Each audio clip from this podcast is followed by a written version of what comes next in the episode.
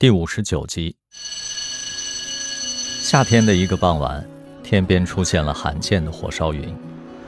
忽明忽暗的云，如同几条巨龙在喷火嬉戏，打翻了天堂的颜料瓶，流光溢彩。舅舅长久地凝望着云霞，陷入了魔幻世界。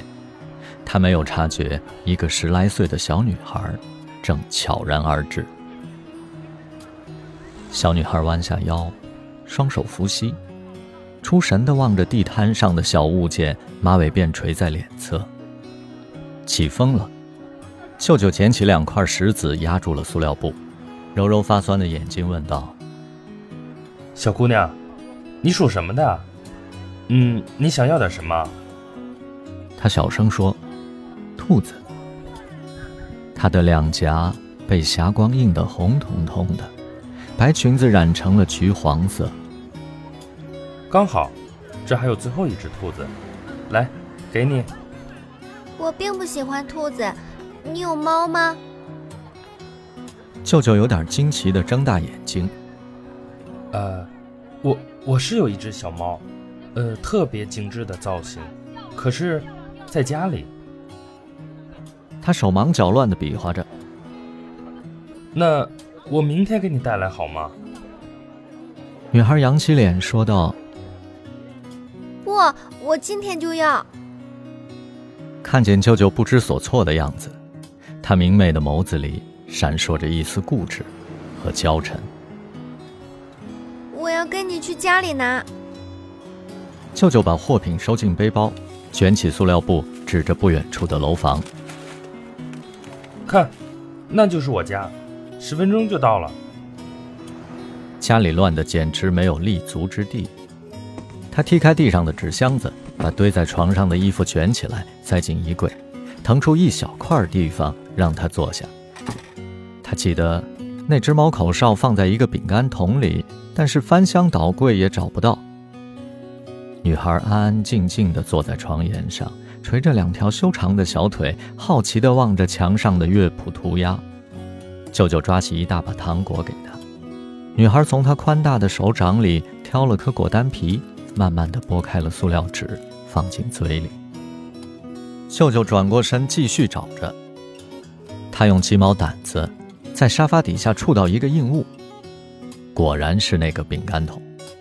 他打开盖子，挑出了那只栩栩如生的猫，这是他最得意的一件作品，所以他舍不得拿出来卖。转过头，最后一丝余晖正透过西窗照在女孩玉白般的脸颊上，给她长长的睫毛镀上了金色的光芒。时光似乎静止了，她被那种奇异的美感倾倒。她单膝跪在地上，把口哨放在嘴边，吹出了一个细弱的音符，如同小猫在撒娇。女孩俯视着他。嘴角浮现出恬静的微笑。粗暴的砸门声在瞬间毁灭了一切。闯进来四五个人，冲在最前面的男子狠狠给了舅舅一拳。还要打时，被穿警服的人拦住。那是女孩的父亲。舅舅被拘留了两天，警察反复审问他，为什么把女孩带回家。他显然不是为了卖东西给他，因为他兜里只有两块钱。舅舅重复着一句话，想送他那只口哨。警察追问为什么不在第二天把口哨送他，而非要带他回家？到家为什么不让他在门口等着，而非要让他进屋坐在床上？舅舅无言以对。当那个小女孩扬起脸问他：“你有猫吗？”他没法抗拒那双眼睛，和女孩小小的心愿。云在天上烧，他的心也在烧。他心急如焚的想要把那只猫送给他，但是想象着他接过它的快乐神情，他都幸福的浑身震颤。然而，没人会这样理解一个中年男子对小女孩的动机。父母为摆平这事儿。费了不少心思，求熟人拐着弯到派出所打招呼，又托医院的朋友开了一张诊断书，证明舅舅有精神障碍，还给女孩的父亲赔了笔钱，因为他不断强调女儿遭受的心灵创伤将对一生造成阴影。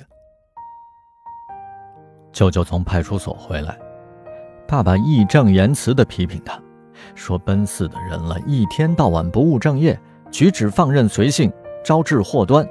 不求他给家里做一件正经事儿，规规矩矩不惹麻烦，就是全家的福气。”妈妈做了他最爱吃的糖醋排骨，他碰也不碰，只茫然若失地坐着。山猫从没见过舅舅那么凄凉的神情。黑着眼圈嘴角浮肿，胡子拉碴，仿佛一下子苍老了十岁。